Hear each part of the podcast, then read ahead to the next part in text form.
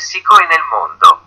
In questa occasione ricordiamo che è stato celebrato il Capodanno cinese, che è molto importante perché, come sapete, si festeggia in tutte le Chinatown del mondo, quindi quest'anno è il giorno del coniglio, quindi dobbiamo festeggiare questo Capodanno cinese e il giorno della Canandelaria in Messico, che come sapete è quando si commemora la presentazione presentazione di Gesù bambino, ed è per questo che è consuetudine cambiargli i vestiti, portarlo a benedire e in Messico è anche consuetudine come sempre come in ogni tradizione associarlo a usanze culinarie e si celebra con dei deliziosi tamales, c'è anche il Groundhog Day.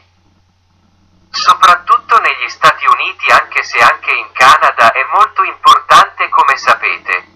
Per sapere se l'inverno durerà di più o meno, c'è il Lawyer's Day, che, come sapete, è molto importante in tutto il mondo perché lo è sempre se c'è bisogno di aiuto in questioni legali.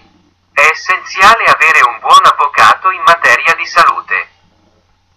È molto importante perché abbiamo anche la giornata mondiale contro il cancro per aumentare la consapevolezza di questa malattia del cancro, ciò che è così complicato in tutto il mondo è tutto a causa di questa occasione e come sempre ci limitiamo a lasciare le questioni sul tavolo in modo da poterle discutere e riflettere su di esse e non vogliamo salutarci senza.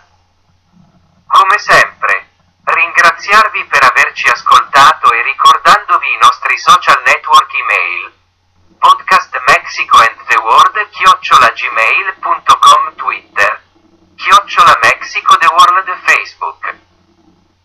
Podcast Mexico and the World YouTube Mexico and World Spotify Mexico and the World, grazie ancora per averci ascoltato e non vediamo l'ora di vedervi nella nostra prossima edizione. Grazie ciao!